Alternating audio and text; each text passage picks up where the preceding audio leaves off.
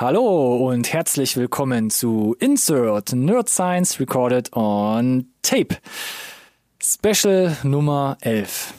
Ich fasse kurz zusammen, der Druck von außen war so groß von euch Zuhörern da draußen, dass wir jetzt endlich nachgegeben haben und jetzt in dieser Folge ausschließlich über die Filme über Bill und Ted sprechen. Seit 1989 reisen Alex Winter und Keanu Reeves durch die Zeit und im Jahr 2020, also dieses Jahr, haben sie es erneut getan und haben es damit nun endlich in unsere Sendung geschafft, nämlich, wie bereits gesagt, Special Nummer 11. Excellent. Wir gucken uns, wir gucken uns alle drei Filme an.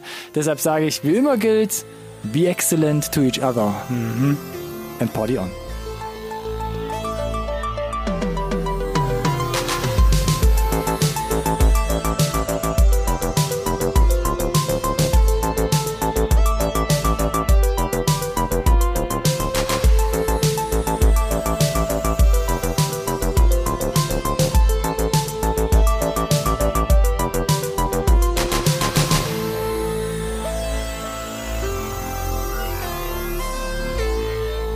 Hallo und herzlich willkommen da draußen, auch von meiner Seite, zu einer neuen Folge Insert Nerd Science Recorded on Tape, dem einzigen Podcast über Filme, den ihr wirklich braucht.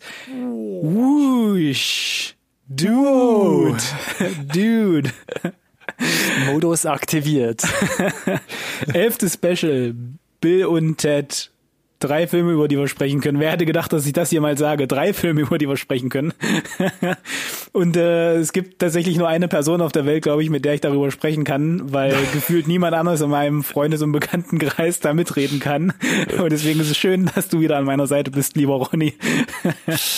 Danke, lieber Alex, für diese überaus charmante Anmoderation. Dude. Wir sind so eine Art dadurch Seelenverwandte oder? Ah, schon ein starkes Wort, aber vielleicht. Weil ich würde schon sagen, so im, im, im deutschsprachigen, ach, im eu europäischen Raum kenne ich, glaube ich, auch wenige, die sagen, ah, Bill und Ted, ja, ja, gucke ich mhm. mir ab und zu mal an, mhm. war ganz gut. Wow, wow, wow. Guck ich mir ab und zu an, ist auch relativ stark formuliert jetzt hier. Das ist noch quasi der, der Step über, äh, kenne ich. Ja. Und noch nach hinter, habe ich schon mal gehört. Genau, würde ich schon sagen ganz hinten. Also für mich hat sich beim, beim, beim, beim Rewatch der, der ersten beiden in Vorbereitung für den, für den dritten. Viele Fragen gestellt. Äh, naja, nee, äh, wie gesagt, bei mir war nämlich nicht so ganz klar, habe ich damals eigentlich beide Teile gesehen? Sind die verschwommen mhm. in, meinen, in meiner Erinnerung oder war es nur der erste oder war es nur der zweite? Und äh, können wir gleich noch ein bisschen ins Detail gehen, wenn du möchtest. gerne, gerne. Weil ich glaube, was vielleicht in dieser Folge, also mich vor allem interessieren würde, weil wir haben so ein bisschen unbeabsichtigt gleichzeitig ein Experiment gewagt. Du hast alle drei Teile mit deiner Frau gesehen und ich habe alle drei Teile mit meiner Freundin nochmal geguckt. Das und Bill und Ted ist jetzt nicht so, weiß ich nicht, ne? Ist jetzt nicht so Romcom-mäßig oder so der Mainstream-Scheiß, den man abends neben mal so mit ein bisschen Popcorn guckt, das ja. ist schon ein bisschen spezieller einfach. Ja, und äh, wir hatten uns da schon mal äh, ohne offenes Mic darüber unterhalten, dass es halt tatsächlich so ist, für uns war es so ein bisschen dieser Nostalgietrip, ne? Wir, wir frischen auf und mhm. haben dann mhm. Leute neben uns sitzen, die sehen den Kram zum ersten Mal. Ja. Und äh, das sind halt einfach alte Streifen auch, ne? Gerade die ersten beiden. Und sind die gut gealtert? Ist das cringy? Äh, war interessant, das mal dann so äh, mit dem mit dem Partner neben, daneben dann äh, ja rauszufinden, ob sich es unterschiedlich anfühlt, meine ich. Und mit welchen Augen sieht dich deine Frau heute? Das ist ja auch noch so eine Frage, die mich interessieren würde. Ja, okay. Und noch eine zweite Frage. Wie oder wann hast du diese Filme eigentlich gesehen? Kannst du dich explizit no, daran erinnern, no, no. in welchem Zusammenhang? Nein, nein. Ich kann dir sagen, dass die irgendwann, glaube ich, an irgendeinem Samstag, Sonntag im Free TV liefen. Ich gehe schwer davon aus, es war Kabel 1. Hätte ich jetzt auch gemutmaßt. Äh, und äh, das ist übrigens, äh, übrigens auch ein interessanter Fakt. Ich habe auf jeden Fall, das kann ich mit Sicherheit sagen, die Streifen jetzt alle das erste Mal in, in der Originalfassung gesehen, also in, in, in Englisch. Dito. Und das hat Absolut das auf ein nochmal komplett neues Level gehoben für mich. Mhm. Und weiß nicht, ob das gut ist oder schlecht. Äh, weiß ich nicht, es fühlt sich gerade an, als, als, hätt, als hättest du über mich gesprochen. Bei mir war es auch so. Ich, ich kannte die Filme, kann, kann mich auch nicht mehr ganz dran erinnern. Habe ich jetzt den ersten oder den zweiten gesehen? Und vor allem, wann habe ich es gesehen? Weil ich weiß, dass es das gibt und ich kann mich an Sachen erinnern, also an die Figuren und was sie gemacht haben. Mhm. Und natürlich an diese legendären ähm, Telefonszenen, mit der sie ja durch die Zeit reisen. Mhm. Ähm, aber wann genau und wie habe ich nicht mehr zusammenbekommen. Aber ich vermute ja, auch, das war irgendwie so, ne? Halb in der Lego-Kiste gekramt und nebenbei lief Kabel 1. Ja, genau. irgendwie so. Und dann so fragmentartig geguckt und dann liefen sie irgendwie, weiß ich nicht, ein Jahr später nochmal und dann die an die verbleibenden Fragmente und dann hat sich wahrscheinlich eins und zwei zu irgendwie so, so einem Bill und Ted Konglomerat im Kopf irgendwie festgesetzt. Ja. Gerade schon angerissen, Bill und Ted, um was geht's eigentlich? Also Keanu Reeves in einer seiner ersten oder mit seiner ersten Rollen spielt an der Seite von Alex Winter quasi zwei verpeilte, ähm, ich hätte fast Kiffer gesagt, sind sie aber eigentlich. Nee, sind nicht, sie nicht, aber wir wissen jetzt auf jeden Fall, wo Ashton Kutscher seine Inspiration hergeholt hat. äh, spielen so ein paar, ähm, ja, weiß ich nicht, ein paar so Surfer, Surfer-Dudes. Surfer-Dudes, die gern halt irgendwas auf der Gitarre zusammenschrammeln, um Rockstars zu werden und geraten durch eine fast mysteriöse ähm, Telefonzelle in eine in ein Zeitreiseabenteuer, wie ja auch fast der, der Titel des ersten Films schon mhm. ähm, vermuten lässt. Ja. Und damit sind wir so ein bisschen bei dem ersten Teil schon angelangt, würde ich sagen. Das Klar. war damals Bill and Ted's Excellent Adventure. Zu Deutsch hieß es dann Bill and Ted's verrückte Reise durch die Zeit. Kann man machen. Und das Ding kam 1989 in die Kinos. Ja. Das ist schon äh, ich glaube, das, das, ist auch ist der, schon ein Schluck her. Ja, und das ist, glaube ich, auch der Grund, warum das äh, gerade in Europa und auch gerade in unserem Freundes- und Bekanntenkreis in einem ähnlichen Alter, so um die 30, ne, plus minus fünf Jahre, ähm, nicht so bekannt ist. Dafür war es einfach, glaube ich, ein Ticken zu früh. Könnte ich ja. mir vorstellen. Also es ist nicht nur Special Interest, es ist auch zeittechnisch, es ist halt schon ach, ja einfach ein Schluck her, ne? Ja, ja. ja. Wer hat das Ding gedreht? Äh, Stephen Herrick ein Regisseur, wo man okay. eigentlich sagen muss, okay, hat vor allem jetzt in den fast schon letzten 20 Jahren eigentlich nichts mehr gemacht, wo man sagen muss, ah, okay, ähm, sondern auch eher 80er, 90er Jahre, hat zum Beispiel Gritters gemacht, 86 und 93 ähm, die drei Musketiere, also eine der unzähligen äh, Musketiere-Verfilmungen. Äh, mit Kiefer Sutherland zum Beispiel ähm, in der Hauptrolle. Aber glaube ich, gibt auch beides keine Filme, obwohl die drei Musketiere oh, mit Sutherland, ja, das war schon, schon ein größeres Ding, ja. Ja, ja Charlie okay, Sheen gut, okay, und so, das war schon. Ja, ja, stimmt. Und diesen mega Soundtrack. Ja, ja. War, war das nicht mit Tim Curry auch? Ich glaube schon, ja. ja ist ja auch wurscht. Ähm, geschrieben hat den ersten Teil Chris Madison und äh, Ed Solomon und Spoiler schon mal vorweg, die haben es irgendwie geschafft, wirklich alle drei Teile mhm. bis zum aktuellen Teil tatsächlich durchzuschreiben. Also die waren an allen dreien beteiligt. Und Ed Solomon zum Beispiel, der hat mitgeschrieben bei äh, Man in Black 97, Charlie's Angels 2000 und zum Beispiel auch die Now You See Me Filme, ähm, Teil 1 und Teil 2 von 2013 und 2016, also wo da zum Beispiel äh, Woody Harrelson und ähm, wer spielt noch alles mit? Mark Einer Zuckerberg. Mark Zuckerberg. äh, Zauberer beziehungsweise Illusionisten spielen und damit quasi so ein bisschen Robin, Robin Hood mäßig, ne, so die Leute erfreuen. Mhm. Ähm, ja, und in den Hauptrollen, wie eben schon gesagt, Keanu Reeves, Alex Winter. Ähm, ich weiß nicht, Keanu Reeves, was hat er so gemacht? Muss man das beleuchten? Mm, bitte nicht, weil ansonsten bitte nicht. Äh, ja, könnt ihr diesen Podcast direkt wieder löschen, dann ist das nichts für euch, glaube ich. dann schwenke ich über auf Alex Winter ja, und da wird's relativ ja, kurz. Ja. Weil pff, es gibt eigentlich nicht viel zu sehen. Er hat die Bill and Ted Filme gemacht, hat in den 90ern dann eher so auch ab den 2000ern ab und zu mal so ein bisschen Regie geführt bei so eigenen kleinen Produktionen und hat zum Beispiel Freaked auch gedreht, 1993, wo er auch selbst mitgespielt hat. Aber sonst? Was soll auch folgen, wenn du piekst, ne, mit deinem ersten Film, den du machst, 89? Aber das ist doch schon bemerkenswert, Ja. oder? Ich meine, bei Freaked war jetzt, ähm, wenn man so den Bewertungen Glauben schenken darf, dann war das jetzt keine, keine Superbombe irgendwie, also jetzt die, die untergegangen ist, sondern war solide, wo man vielleicht hätte sagen können, ja, dann ist das wahrscheinlich so ein Komödientyp, ne? Und das hätte ja, glaube ich, auch ganz gut in die 90er Jahre so reingepasst. Keine Ahnung, was da gelaufen ist oder was der Grund war, dass er da irgendwie nicht so richtig steil gegangen ist, das nicht so weiterverfolgt hat wie vielleicht ein Keanu Reeves. Muss man mal die offizielle Biografie vielleicht von ihm Vielleicht. lesen. so, was hat das Ding gekostet? Noch schnell zum Abschluss, weil wir blasen nicht ganz so derb auf wie die üblichen Reviews, die wir immer machen.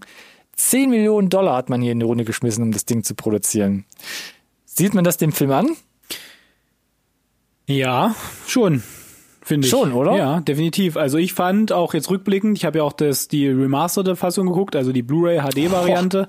Ähm, das sah schon sehr sehr ordentlich aus und äh, dadurch, dass auch viel Practical FX halt dahinter war mit Props und so weiter, vieles relativ gut gealtert oder zumindest solide. Natürlich ein bisschen cringy, aber mit dem Wissen, dass es halt irgendwie äh, 89 war, eigentlich recht äh, recht ordentlich, muss ich sagen. Ja, finde ich auch, finde ich auch. Ähm, und eingespielt hat das ganze Ding dann weltweit Naja, gut. 40 Millionen Dollar. Dollar. War ja 89 Dollar. noch so, hm. Gut. War, war okay. Aber das Faszinierende ist, von den 40 Millionen Dollar weltweit wurden 40 Millionen Dollar in den USA eingespielt. Ja, also, Und das gibt doch schon mal einen ganz guten äh, Hint, oder? ja. Also, ist, äh, ja, klar. Ist halt ein Film, der halt für die USA gemacht ist und in den USA funktioniert, ne? Ja, und, Und deshalb ist es auch nachvollziehbar, wie gesagt, dass das bei vielen einfach nicht angekommen ist. Genau. Weil es, glaube ich, groß halt hier kein Publikum hatte. Muss man ja so sagen. Yep. Teil 1. Willst du denn kurz dich drüber unterhalten, bevor wir weiterziehen? Oder wie, wie hättest du es gerne? Ich weiß nicht, Pff, mir ist es eigentlich wurscht. Also wir haben ja jetzt das meiste schon abgefrühstückt. Wir können jetzt noch kurz schnell die anderen beiden gern noch ähm, abfrühstücken, um einfach mal so ein Bild und vielleicht so die Vergleichsbasis als Grundlage zu haben. Na dann, gönn dir. Komm, zweiter Teil, zwei Jahre später, 1991, Bill and Ted's Bogus Journey, beziehungsweise Bill and Ted's verrückte Reise in die Zukunft. Ähm, anderer Regisseur, das war nämlich Peter Hewitt, hat später zum Beispiel Filme gemacht wie Ein Fall für die Burger oder Garfield der Film. Geil. Ähm, geil, ne? Also auch riesige, riesige Flaggschiffe hier. Und ähm, Chris Matheson und Ed Sullivan haben wieder die Story dazu geschrieben. Und zum Cast stößt aber im zweiten Teil William Settler dazu. Der spielt der Gevatter Tod, also den, den Grim Reaper. Yep. Und ähm, die Vita, mh, da sieht man relativ viele Serien, aber wenn mal ein Film dabei ist, dann sind das direkt richtig große Hausnummern. Ähm, er war zum Beispiel ein Jahr zuvor, 1999, äh, 1990, bei Die Hard 2 zu sehen, hat dann bei Alex Winters Freaked mitgespielt, war in die Verurteilten 94, The Green Mile 99, Iron Man und Agents of S.H.I.E.L.D. dabei und zuletzt hat man ihn zum Beispiel bei The Highwayman sehen können. An der Seite von Kevin Costner bei auf Netflix. Ja, bei auf Netflix, das ist richtig. Bei ja, auf Bo- Netflix, Box genau. solide Vita. Ja, auf jeden Fall schon. Ne? Ja. Ähm, wie gesagt, der erste Teil 10 Millionen ausgegeben, 40 Millionen eingespielt. Das klingt aus heutiger Sicht immer noch relativ äh, vernünftig und erfolgreich. Deshalb hat man dem zweiten Teil dann 20 Millionen gegönnt. Aber Einspielergebnis, auch hier wieder so gut wie nichts außerhalb der USA zusammengekommen, beläuft sich nur auf 38, also tendenziell sogar weniger eingespielt als der erste. Bei doppeltem Budget. Das ist vermutlich der Grund, warum wir fast 30 Jahre warten mussten auf den dritten Teil. Das vermute ich auch. Und auch der Grund, warum, glaube ich, niemand hat einen dritten Teil wirklich kommen sehen. Sind wir mal ehrlich. Ja, auf jeden Fall. Nichtsdestotrotz, der dritte Teil kam dieses Jahr. Es gab immer wieder viele Jahre lang die Vermutungen, ähm, es kommt, es kommt nicht. Und dann war es, glaube ich, letztes Jahr hatten wir drüber gesprochen. Oder zwei- 2018, ich weiß es gar nicht. Ja, es wird einen dritten Teil geben. Er ging in die Produktion, Originalcast, Alex Winter, ähm, Keanu Reeves natürlich, William Settler ist zurückgekommen. Und ähm, das Ding kam dann dieses Jahr in die Kinos. Wir hatten im letzten Update, nee, im vorletzten Update, glaube ich, im vorletzten Update, 38, nochmal drüber gesprochen. Hier in Deutschland hat es für einen glorreichen Tag in den Kinos geschafft, am 25.09. und ging gleichzeitig auf Amazon Prime online. Bill and Ted Face the Music im Original, zu Deutsch Bill and Ted retten das Universum. Und ja, ein Tag im Kino. Budget hast du sogar noch herausgefunden. Da bin ich nämlich ein bisschen ähm, blind durch die Welt gegangen. Mhm. Ähm, 25 Millionen. Also noch mal ein bisschen mehr. Hat man gesagt, das investiert man gerne oder hat man gesagt, das braucht man, um das überhaupt umgesetzt zu bekommen? Also er ist ja, es ist schon am wesentlich ambitionierter, was sie da gemacht haben. Optisch finde ich. Äh, und Ist es das? Ist es das als, als der erste Teil? Naja, ich würde es eher mit dem zweiten noch vergleichen, weil da sind, gerade was diese Set-Extensions betrifft, da haben sie gerade im zweiten Teil, finde ich, wirklich auch neue Dinge ausprobiert, die im ersten Teil so krass nicht zu sehen waren. Also gerade da im zweiten Teil, äh, wo sie in der Unterwelt sind äh, oder in der Zukunft da diesen, diesen Weg gehen, das, das war schon beeindruckend, wo du dich zumindest 91 ein bisschen fragen musstest, wie haben sie das mit kleinem Budget tatsächlich hinbekommen? War ziemlich cool.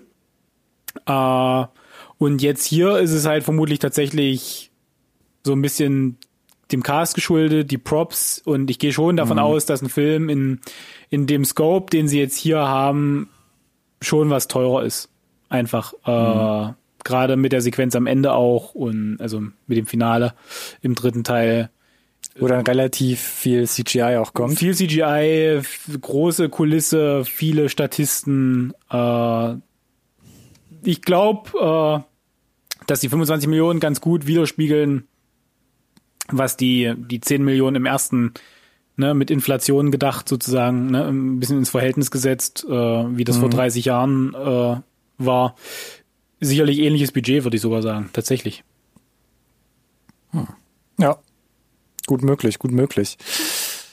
Ähm, von wem kommt das Ding? Diesmal Regie geführt hat ähm, Dean Parisot. Und da wird es ganz interessant. Der hat 1999 hat er Galaxy Quest gemacht. Und ansonsten rechts und links davon relativ wenig Filme, aber auch relativ viel Serien dafür. Und Galaxy Quest, glaube ich, auch schon öfter mal hier erwähnt, ähm, ist eigentlich so ein, auch, wie du es gerne sagst, glaube ich, boxsolides Ding und mittlerweile auch so ein ganz, ganz angenehmen Fankreis und Kultstatus erreicht, glaube ich. Ja, ja, ja. Also, keine Ahnung warum, aber ja. Fand sie nicht gut? Der, der war gut, aber ich weiß nicht, woher jetzt dieser Kult, absolute Kultstatus kommt, außer vielleicht durch das Cast. Ja, durch das Cast und ähm, der ist einfach super rund gemacht, finde ich.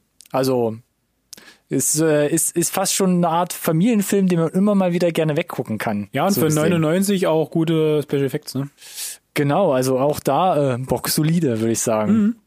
Ähm, Dean Parisot hat später zum Beispiel auch Dick and Jane gemacht, ähm, mit Jim Carrey zum Beispiel in der Hauptrolle äh, von 2005 und den zweiten Teil von Red rund um die äh, Geheimdienstrentner um Bruce Willis ähm, von 2013. Geschrieben auch wieder Chris Matheson und Ed Solomon und zum Cast dazugestoßen diesmal sind Samara Weaving und ähm, Brigitte Landy Payne.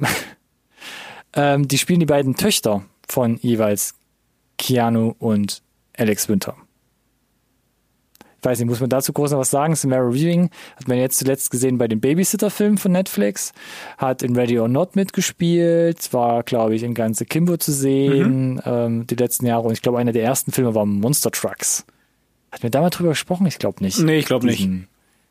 Diesen- durch, durch ein Monster äh, Leben eingehauchtes Riesenauto. Was auch Aber immer. die geht auf jeden Fall gut ab jetzt, Samara Weaving. Ich glaube auch. Und die äh, Brigitte ähm, kennt man oder kann man kennen von Atypical auf Netflix. Ähm, war in Downsizing dabei von 2017. Ich weiß nicht, ob, den, ob irgendjemand diesen Film gesehen Tja. hat. Hast du den gesehen? Nein. Es gibt niemanden, der diesen Film gesehen hat. Und aber du hast Bombshell gesehen, oder? Letztes Jahr. Tatsächlich Oder auch noch nicht. Dieses Jahr. Ach so, Noch nicht gesehen. Ich dachte, du hättest Nee. ihn ja gesehen. Nee, Okay. nee. Das sind auf jeden Fall Möglichkeiten, wo sie hätte auftauchen können, beziehungsweise wo man sie hätte sehen können. Ähm, ja. Ach so, kurz noch abschließend. Budget 25 Millionen hat man gesagt. Genau.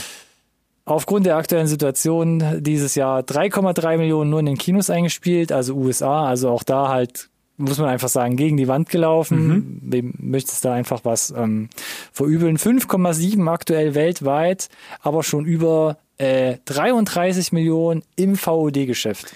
Ja, da ist dieses Premium-VOD-Modell tatsächlich aufgegangen. Ne? Die Leute wollten es offensichtlich sehen. Ich, äh, wir hatten ja auch, glaube ich, sogar darüber gesprochen, glaube ich, in einem Update, dass er ja. auf Platz irgendwie in, in, in fast allen Streaming- äh, oder VOD-Anbieterplattformen in den USA direkt irgendwie auf Platz eins geschossen ist. Ja. Und das spiegelt dann so ein bisschen die 33 Millionen wieder und das, das wird ja nur mehr werden und dann jetzt noch mit dem Kino-Release so ein bisschen, äh, wird da ein bisschen noch, glaube ich, noch ein bisschen was zusammenkommen und könnte es vielleicht sogar sein, dass, äh, dass da der ein oder andere Geld verdient, aber zumindest äh, nicht draufzahlen musste, unterm Strich.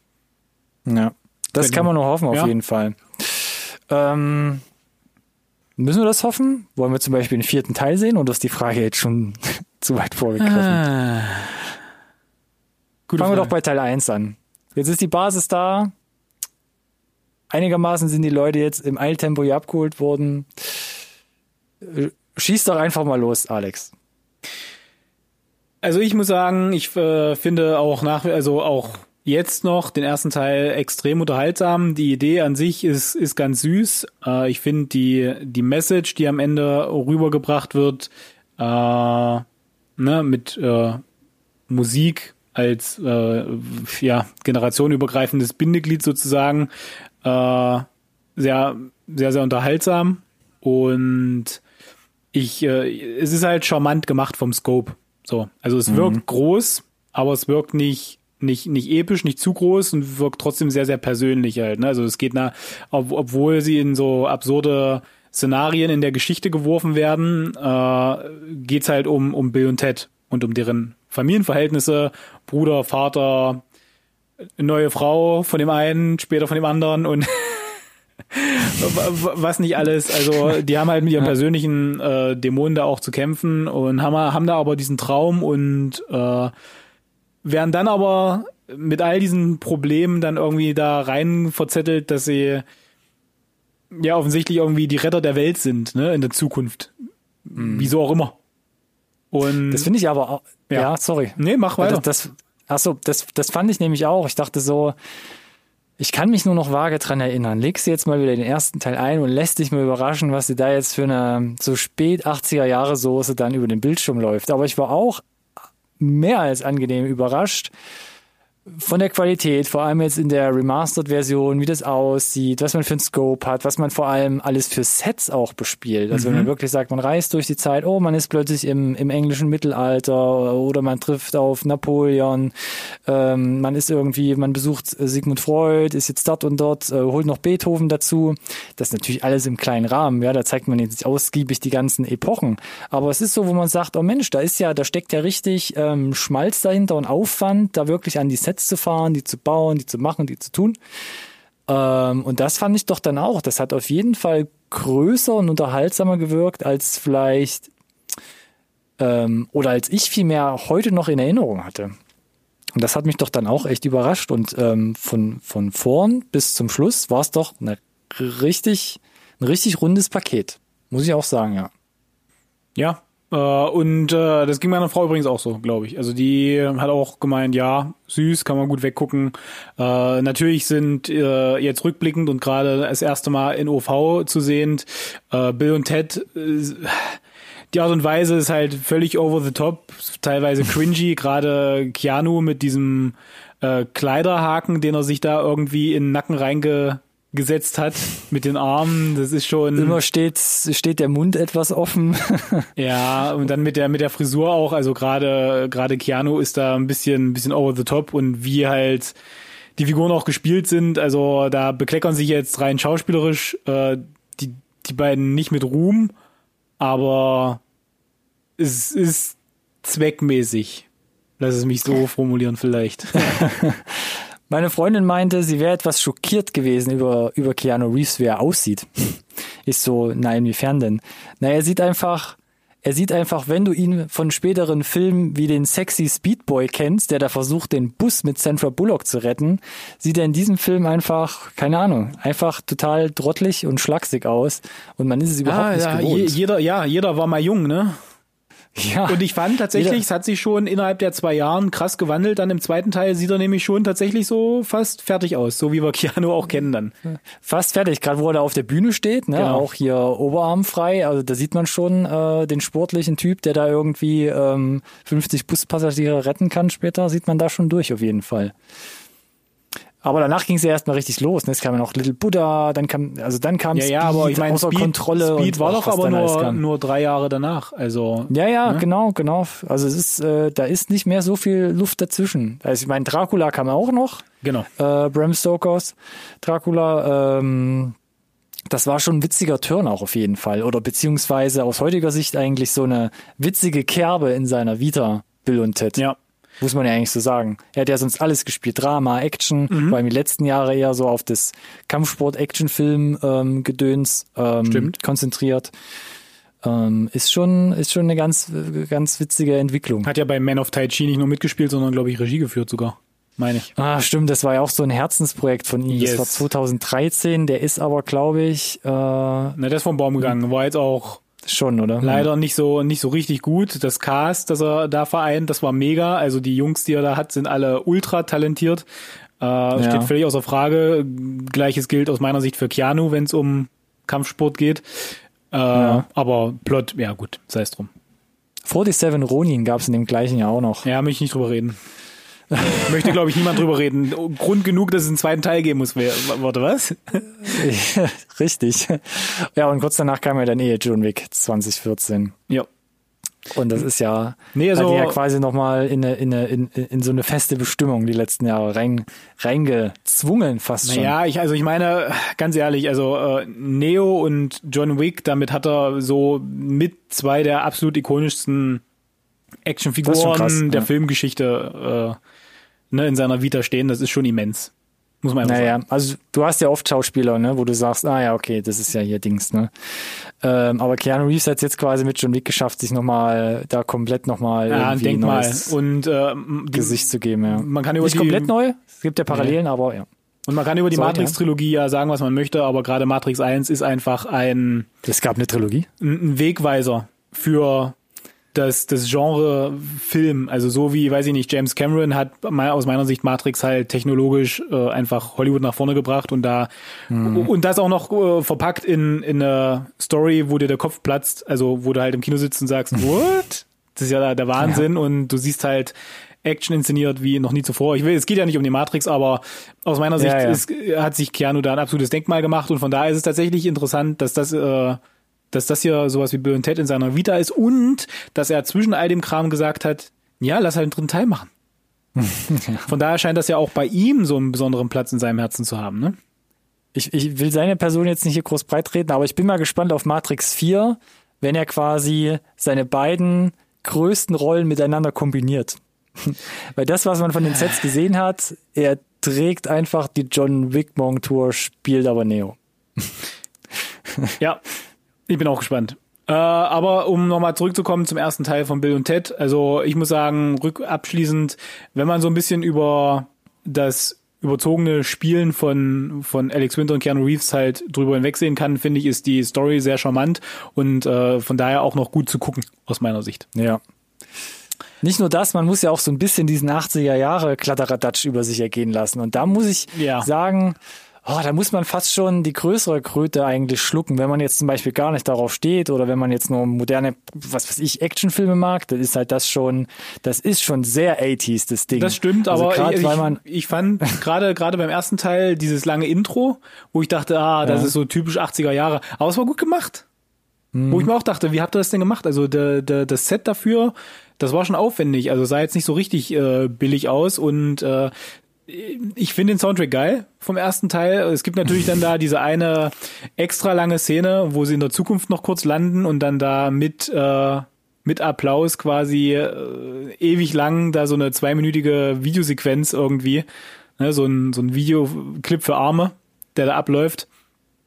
Aber ich stehe auf die 80er Jahre Mucke und von daher ist das für mich in Ordnung.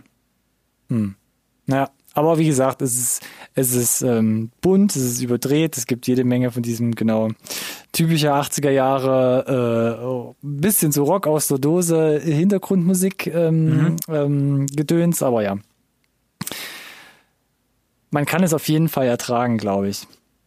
So, und dann kam der zweite Teil, zwei Jahre später. Zwei Jahre später schon. Also da hat man ja jetzt nicht unbedingt viel Zeit. Nö, direkt nachgeschoben eigentlich, ne? Gesehen, das könnte was sein. Äh, irgendwer hat offensichtlich Geld mitverdient und gesagt, äh, let's go. Lass mal machen. Lass auf Genau. jeden Fall mal machen. Und da muss ich jetzt wiederum sagen, war gar nicht mal so eine gute Idee aus meiner Sicht. Fandst du? Ich finde den zweiten Teil in jeder Hinsicht dem ersten unterlegen eigentlich.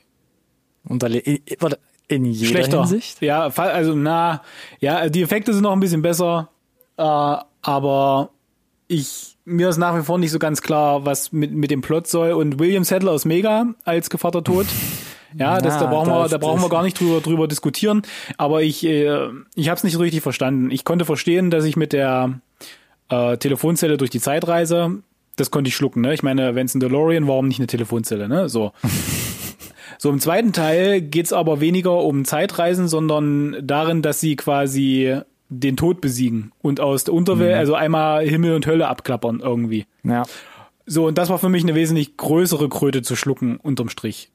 Es ist auch unterhaltsam, die Effekte sind super aufwendig und dass sie dann da mit dem Tod irgendwie Schiffe versenken und, und Twister und so weiter spielen, um ihn da irgendwie äh, ja, zu, zu besiegen, zu locken, um, um, um irgendwie ihm da ein Schnippchen zu schlagen. Das sind alles ganz nette Momente, aber da ist für mich so richtig der Funke irgendwie nicht übergesprungen, muss ich gestehen. Was mich am meisten so ein bisschen am zweiten Teil gewurmt hat, ist ja die Haupthandlung und zwar, dass aus der Zukunft quasi äh, bösartige Roboter, also Ted Roboter-Klone, Roboter, ja.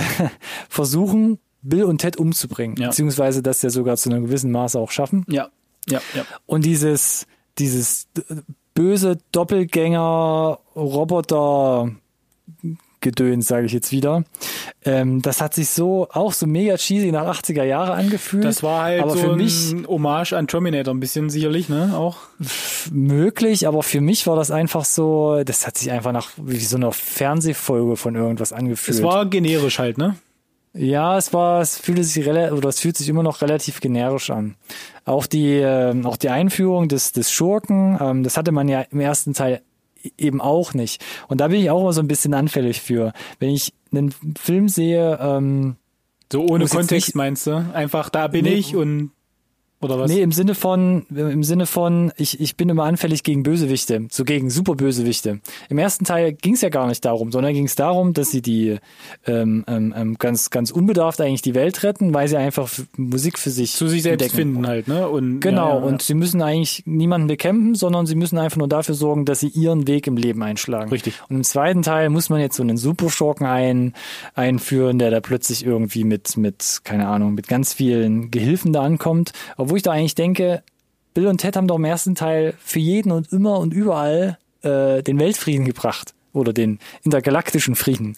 Ähm, und das war für mich so einer der ersten Turns in der Trilogie, wo ich dachte so, äh, Naja, so aber ein der, das so war ja der. Bösewicht, den, den gab's ja erst danach, erst später, weil er spielt ja in der Zukunft und der Bösewicht Ja. schickt sie ja in die Vergangenheit, um quasi äh, die Zeit, also die, die, den, den, die Timeline zu verändern.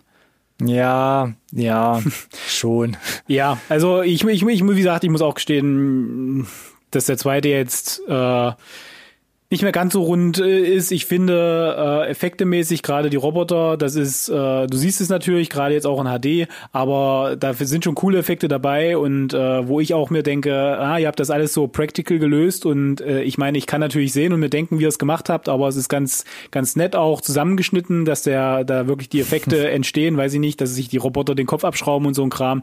Äh, das Ja. war schon ganz, ganz süß gemacht auch. Oder diese typischen Doppelgänger-Szenen. Man steht sich gegenüber, ähm, ist in einer und der gleichen Szene quasi doppelt zu Genau, sehen. genau. Äh, es gab eine Szene, wo sie sich quasi gegenseitig festhalten und alle gleichzeitig im Bild Schwitzkasten dachte, nehmen, ne, glaube ich, oder so, ne? Äh, wo, kurz bevor sie die Klippe runtergestürzt sind, wo ich so wirklich eine Ach, Sekunde sogar, ja. dachte, hey, wie haben sie denn das jetzt gemacht? Ach so, stimmt, er hält ihn fest und Keanu Reeves hält ja Alex Winter fest und dann haben sie es einfach in der Mitte quasi aufgeteilt, das Ja, Bild. ja. Aber da muss ich für eine Sekunde nachdenken und das sind so äh, die guten alten Practical Effects, Yes. genau, wie du schon gesagt Ja. hast. Ähm, aber ja, ich glaube auch, hätte es die neue Figur rund um den Tod nicht gegeben, der ja die zentrale Figur mit dem Film spielt. Mhm. und die nicht mit William Settler so besetzt gewesen wäre, dann glaube ich auch, dann, puh, dann hätte der Film das nicht ähm, meiner Meinung nach über das Niveau geschafft, gerade so, gerade so an den ersten Teil einigermaßen anschließen zu können. Weil ich finde, der zweite Teil fließt gut über. Und wenn du jetzt nicht ganz so picky bist, was ich dir jetzt gar nicht vorwerfen will, dann, ähm, dann kann man den schon so im, im, im Double Feature mit weggucken. Ja, wobei mir zum Beispiel auch nicht ganz klar war, warum genau der Tod jetzt die ganze Zeit da mit dabei ist. Also, weißt du, warum sagt er nicht so, zack, hier, ihr seid wieder Ja, gut, lebendig seid und Tschüssikowski. Ja, ja. Ne, warum ist er da gut, mit dem Himmel unterwegs und so weiter? Also, also der, der, Ja, der macht ja den, der macht ja den Roadtrip mit ihnen gemeinsam mit und zwar so weit mit, dass er am Ende sogar am. Bass, am Bass ist. Ja, du musst es doch nachvollziehen quasi. Er hat, er hat verloren, dann hat er seine Schuld eingelöst und nebenbei ist halt einfach so eine Freundschaft. Ich wollte gerade sagen, der, genau, das soll Der ist doch sonst immer alleine. Keine, ke- keiner will den doch. Ja, ja, offensichtlich, aber das ist eine Info, die habe ich im zweiten Teil noch nicht. Und da zahlt wiederum der dritte Teil voll, voll, voll dreierin ein, ne? Und das, das fand ich halt auch gut. Das gibt mir den nötigen Kontext dann auch. Ah, okay. Gut. Ähm, ja, aber du hast recht. Und ähm, vor allem der, das, das Ende des zweiten Teils greift ja dann auch relativ viel, ich sag mal vorweg, wo dann angedeutet wird, dass sie quasi eigentlich den, den ich sag mal, die Kiste zumachen. Da war, glaube ich, für die noch ein dritter genau, Teil geplant genau. Also der der zweite endet definitiv mit den ganzen ähm, Fake Records, die sie da am Ende zeigen und den den Zeitungsartikeln ähm, suggeriert schon ganz klar, dass sie jetzt hier den den Deckel drauf machen, ne? Und da fand ich ganz interessant, ähm, das Outro mit den Plattencovern, wo man dann am Ende des zweiten Teils sieht, ja, das und das ist danach passiert nach dem zweiten Teil und sie haben wirklich die Welt united und alle in Frieden und sie haben ein Konzert geil, äh, ne? mit dem ausverkauften Grand Canyon Ja, oder sowas gegeben. Ähm, das stand gar nicht anscheinend mit dem Skript. Also es kam gar nicht aus der Feder von Ed Solomon und Chris äh, Matheson sondern das hat man sich quasi in der Postpro ist das irgendwie kreativ so mit entstanden. Ja, ist doch cool. gelesen. Was ich witzig finde, weil das natürlich auch für die beiden Schreiberlinge für den dritten Teil dann ein bisschen eine ne, ne Hemmschwelle war, um da ordentlich, glaube ich, in Gang zu kommen. Und das ist meine Überleitung zum dritten Teil. Mm. ja, dann leite weiter. 20, Pff, Teil 3, habe ich doch gesagt. Bill and Ted Face the Music, dieses Jahr im Kino gewesen für einen Tag, wir haben es erwähnt. Ähm, und wie, wie, wie fange ich denn da jetzt an? Ich weiß es gar nicht. Naja, es, äh, also sie, sie gehen wirklich darauf ein, die Nummer, äh, also 30 Jahre sind vergangen, offensichtlich für die auch, so in etwa zumindest. Ne? Das heißt, alle sind älter geworden, sie sind immer noch mit ihren Prinzessinnen zusammen, die sie da im ersten Teil aus der Vergangenheit äh, gestohlen haben. Die Mädels wollten ja auch nicht zurück, sondern sind äh, Bandmitglieder geworden. Das haben wir ja, ist ja eine wesentliche Info, die wir unterschlagen haben. Und die sind äh, immer noch zusammen und haben auch äh, Kinder bekommen, beide eine Tochter.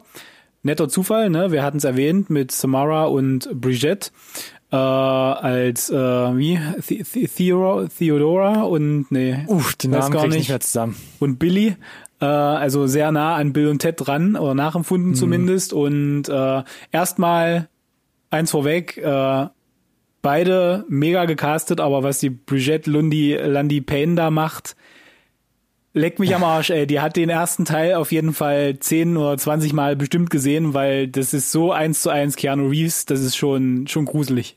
Also das ist Aber- mega, mega gut. Passt, passt es? Fandest du es gut?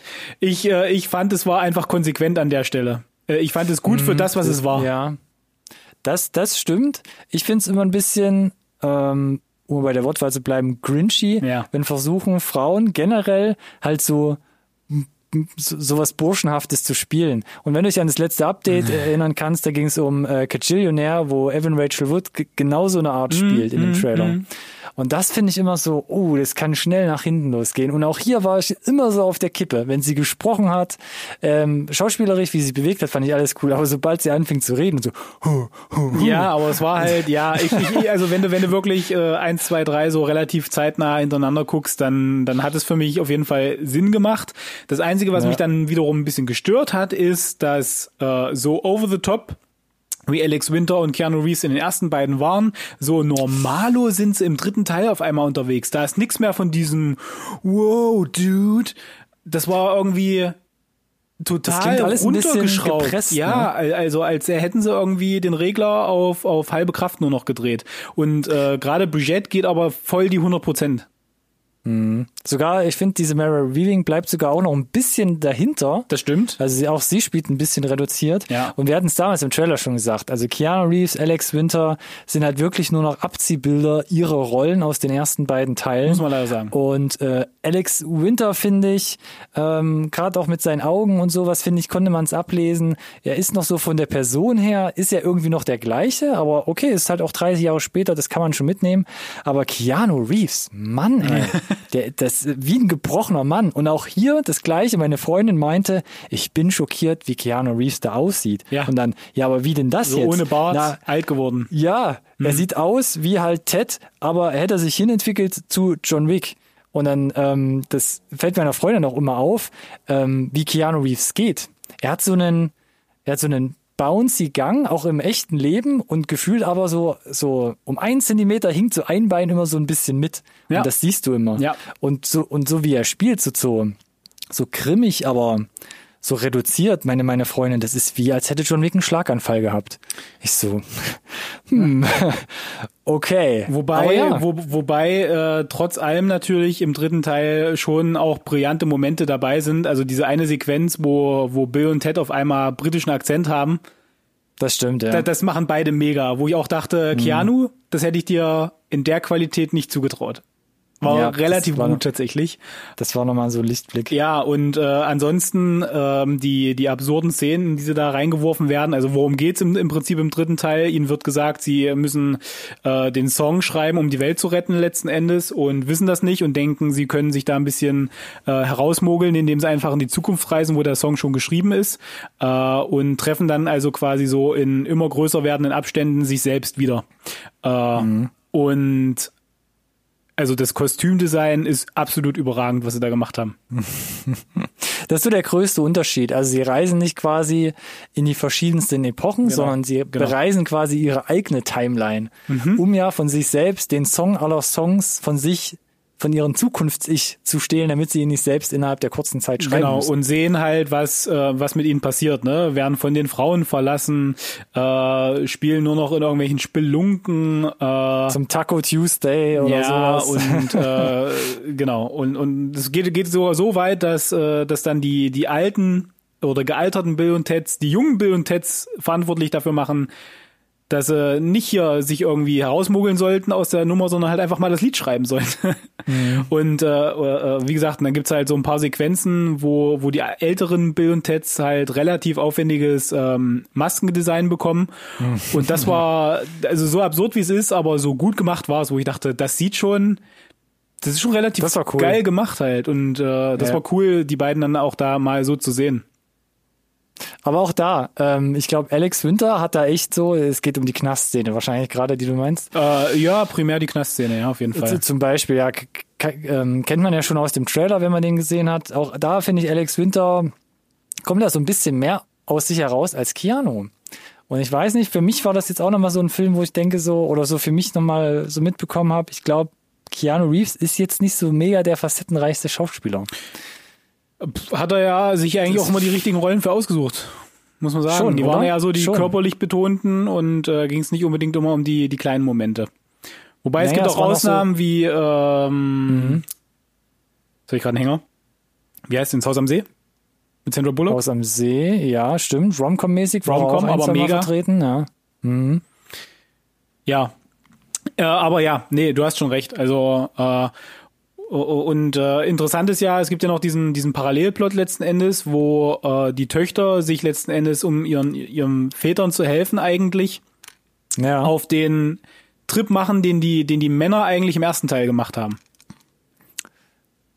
stimmt. So ein bisschen, genau. ne?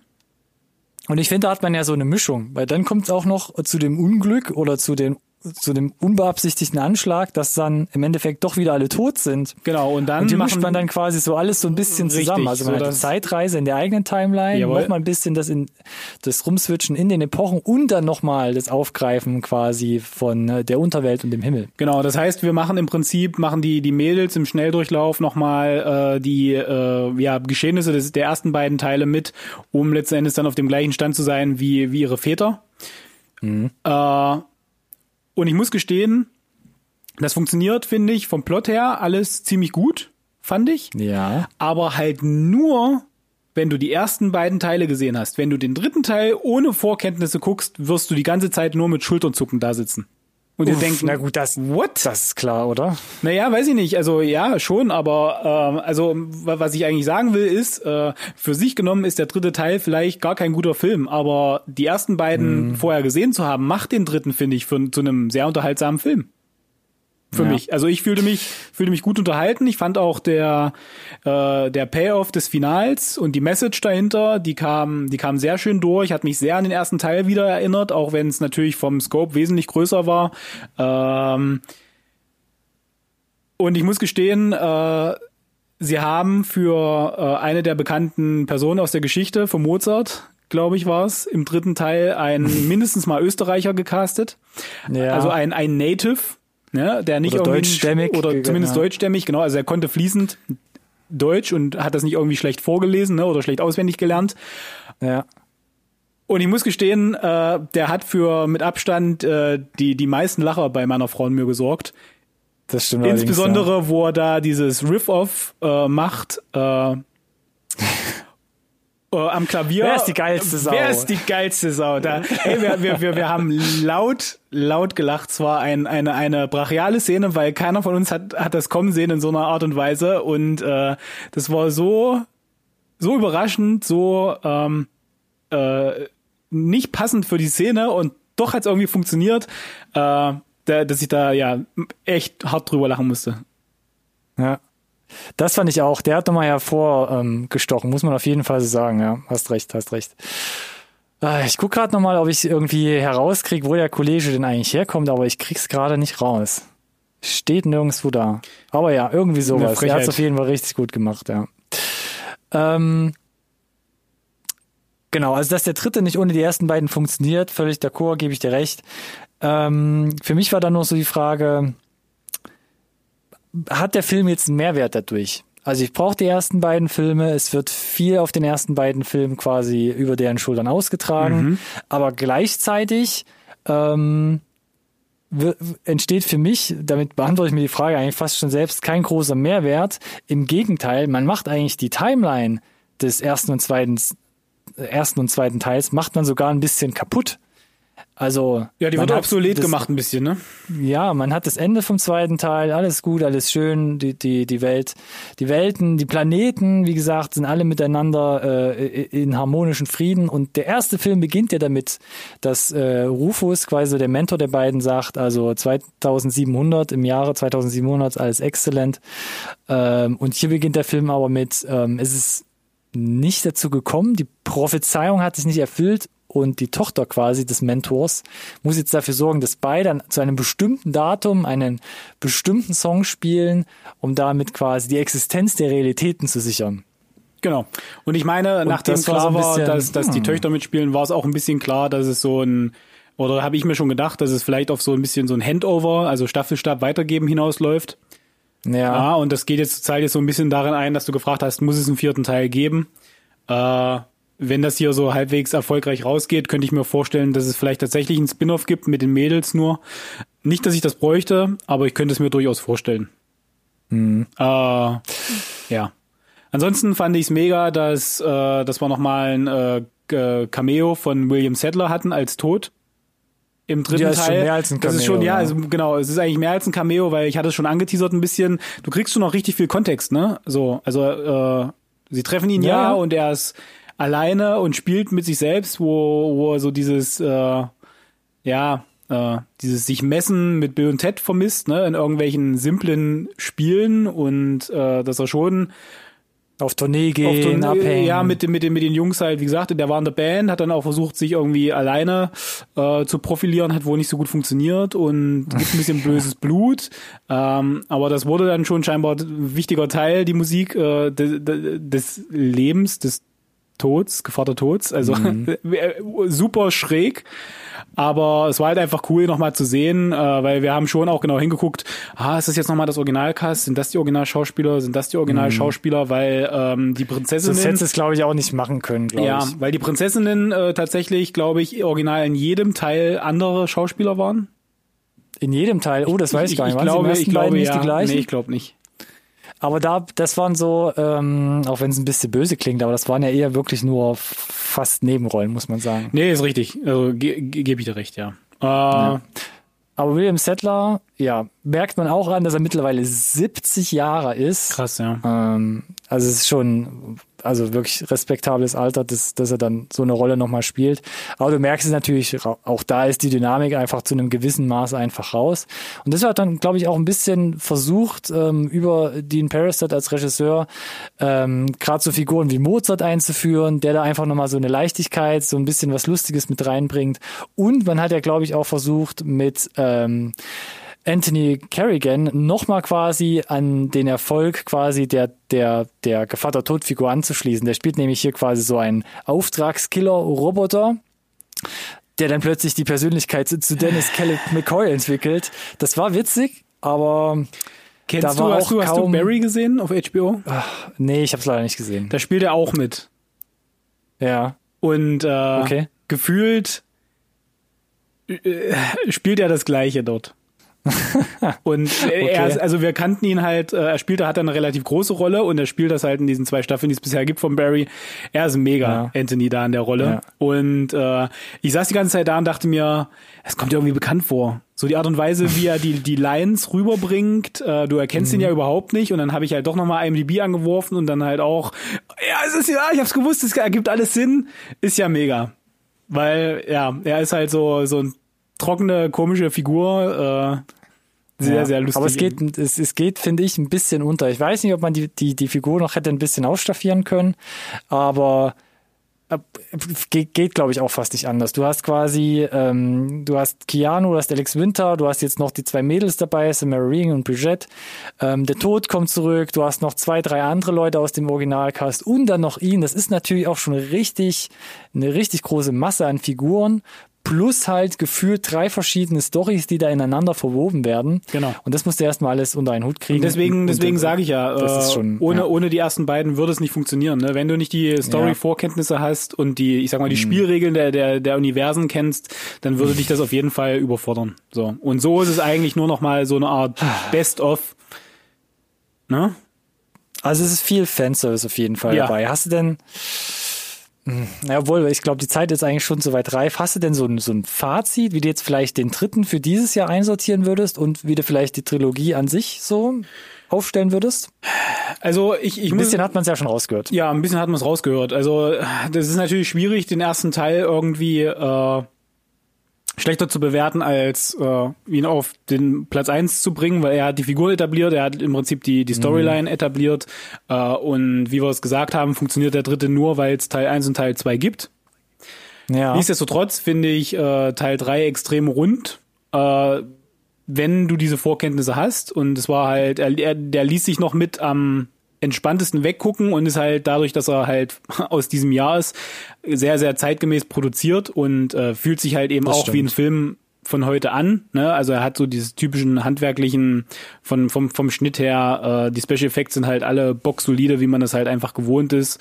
Ähm, äh, von daher würde ich äh, sagen, Teil 1 und Teil 3 nehmen sich gefühlt nichts, wobei man halt eben sagen muss, Teil 3 bedingt halt Vorkenntnisse. Und deswegen würde ich sagen 1, 3, 2. Äh, und äh, 1, 3 relativ. Was, was? Das habe ich nicht verstanden. Wie? Teil Reihenfolge? 1, Teil 3, äh, dann kommt relativ lange nichts und dann kommt Teil 2. Okay. Also die 1 und die 3 sind ziemlich nah beieinander für mich. Ja, ja. Bei mir ist es ähnlich gelagert. Ich muss auch sagen, ich glaube, ich hatte den meisten Spaß mit der Eins, auch jetzt, wo man es nochmal so straight hintereinander weggeguckt hat. Die Eins war für mich dann, wie ich es schon gesagt habe, gefühlt dann doch wesentlich größer als gedacht. Hat mega Spaß gemacht, auch Bundescast, süße kleine Geschichte, wie man es erzählt hat, was dann auch die Message ist, wie das Ganze abgeschlossen wurde. Hätte für mich sogar so eigentlich auch funktioniert. Zweite Teil, ja, ist, äh, muss man einfach sich ein bisschen drauf einstellen, auf die Story. Dafür hat man halt William Settler, der den Tod spielt. Der reißt ja nochmal ordentlich was heraus in dem Film. Und der dritte, ja, reiht sich für mich eigentlich so nahtlos an das Ganze ein, äh, an. Und ich kann da eigentlich jetzt nicht noch sagen, ist der jetzt besser oder schlechter als Teil 2. Ich finde, wenn man die alle ineinander wegguckt, dann ist das so, so ein, weiß ich nicht, äh, so ein, so ein Plätschern einfach. Das kann man gut ineinander weggucken, finde ich. Ja, das stimmt. Aber die Eins definitiv auch würde ich, würde ich relativ weit vorne sehen, trotzdem. Und übrigens nochmal Shoutout äh, der, an, den, an den Bruder, der irgendwie nur im ersten Teil auftaucht äh, und dann im dritten wieder und gecastet mit, mit Beck Bennett, Saturday Night Live. Äh, sehr, sehr cool. Habe ich nicht kommen sehen. äh, auch äh, die Person, die er da äh, heiratet, beginnt ja mit seiner Hochzeit, auch relativ großartig. Oh und ähm, was mich, äh, was ich, wo ich auch nochmal zum Googlen hingegangen bin, tatsächlich war äh, der der Vater von äh, von äh, Keanu Reeves. Äh, ja. Wo ich dachte, mein Gott, der muss doch 89, war der doch schon alt. Und der spielt nochmal mit, tatsächlich. Äh, 30 Jahre später. Und da. Und wie alt ist er? Chapeau. Weiß gar nicht. Na, auch, auch über 70 auf jeden Fall. Und äh, das, das, das war schon schon cool. Also ich glaube, der, der musste das nicht machen. Der hatte da, hatte da auch Bock drauf und äh, sah ja noch rüstig aus auf jeden Fall, ne? Ich guck gerade mal, Tatsache, Ja, kannst du äh, no- 79. Ja, also das war schon Baujahr, Baujahr 1941. Wahnsinn, Dachte oder? ja. Also das ist schon schon cool gewesen. Äh, ja, äh, wollte ich noch mal erwähnt haben, dass, äh, dass das sind so diese kleinen Momente, wo ich im dritten Teil dachte, das ist nett halt, was du schon gesagt hast, der Fanservice halt, ne? Wenn, wo du sagst, das sind die Sachen, die mich halt schmunzeln lassen mindestens. Äh, und es ist schön, äh, da merkst du, dass halt die Leute, die da irgendwie dahinter stehen, also alle, die da nochmal mitmachen, machen das, glaube ich, weil sie Bock drauf haben und das denen halt irgendwas bedeutet. Und äh, ja, das fand ich ganz, ganz charmant so. Finde ich auch, finde ich auch. Also prinzipiell können wir sagen, eigentlich eine Empfehlung, auch wenn es cheesy wirkt, wenn es oll wirkt, alt, ähm, mega große 80s-Vibes hat. Ähm, Ja, also wenn man da da, genau, wenn man wenn man da drauf drauf steht, ne, dann dann kann man das auf jeden Fall eine Chance geben und dann äh, kann man, glaube ich, auch alle drei Teile äh, ruhigen Gewissens empfehlen. ja, Ansonsten würde ich sagen, lasst es halt aus im Zweifel oder weiß ich nicht, äh, gebt euch mal einen Trailer oder so. Ja. Äh, genau. das klingt doch nicht schlecht. Ja, finde ich auch. Damit sind wir eigentlich wieder am Ende eines weiteren Specials hier in unserem illustren Podcast. Und ich weiß gar nicht, von wann war Die Hard nochmal? 88, ne? Nagel mich nicht fest. Sonst hätte ich fast gesagt, wäre jetzt Bill und Ted der älteste Film, den wir hier mal hatten. In der, in der genaueren Besprechung. Äh, 88, ja, 88. Schon, ich glaube, ja, ja, ja. 88, genau. Ich, ich konnte mich nur noch so vage erinnern. Aber ja, fast, fast. Gut, dann würde ich sagen, hat Spaß gemacht. Definitiv. Aber sehen das die anderen auch so? Das weiß ich nicht. Das müssten sie uns doch gerne mal schreiben, die Zuschauer, und uns mitteilen, was wir dann als nächstes für eine Trilogie hier mit reinnehmen sollten. Also nehmt gerne Kontakt auf, ihr da draußen, über die sozialen Medien zum Beispiel. Instagram, Twitter und oder Facebook unter unserem Namen. NSRT Podcast. Es flutscht jedes Mal. Wahnsinn. Benutzt gerne den gleichnamigen Hashtag. NSRT Podcast. Ich brauche so ein Soundboard, wo ich das zu Hause auch ab und zu so abspielen kann. Nein. Danke. Nehmt gerne Kontakt mit uns auf, folgt uns, um keine Neuigkeiten, Updates und Infos mehr zu verpassen und freut euch auf die nächste Folge, die dann nächsten Donnerstag wieder in den Startlöchern steht. Aber sowas von, ja, dann äh, würde ich auch sagen von meiner Seite, vielen Dank, Ronny. Äh, war interessant, hier einmal Memory Lane herunter zu watscheln und äh, interessant, äh, dass äh, ja, wir da relativ d'accord waren und wie gesagt, super, dass ich jemanden gefunden habe, mit dem ich mich über Bill und Ted austauschen konnte. Äh, ja, vielen Dank für gerne. alle, die es bis zum Ende durchgehalten haben und von daher äh, entlasse ich euch mit einem Be excellent to each other. And party on!